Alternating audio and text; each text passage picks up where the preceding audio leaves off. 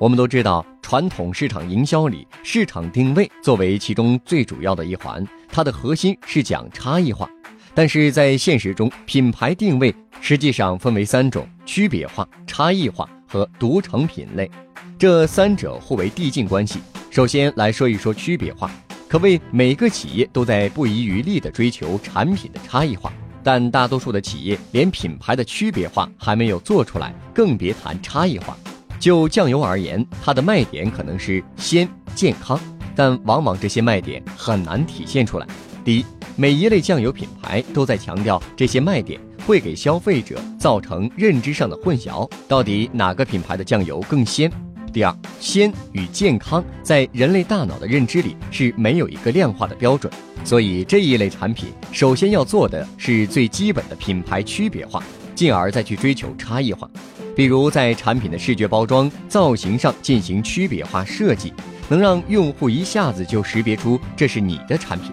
下一步是差异化，定位差异化在汽车领域表现的尤为明显。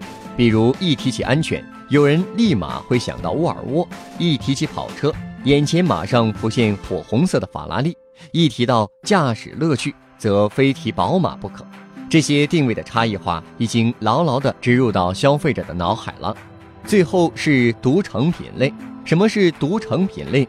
某种意义上，它就等同于一个全新的品类，比如凉茶饮料、王老吉、苹果的 iPhone 等等。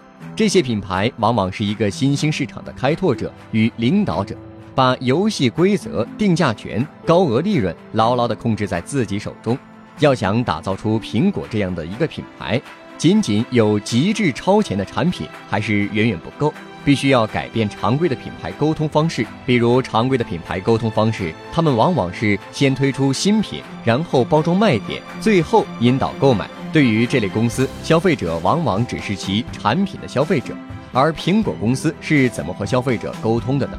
首先是输出价值观，再基于价值观设计出产品，最后再引导用户购买。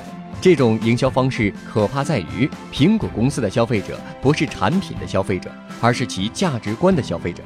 所以，苹果公司无论是推出手机、平板还是电脑，消费者都心甘情愿地为其买单，因为他们认可苹果的价值观。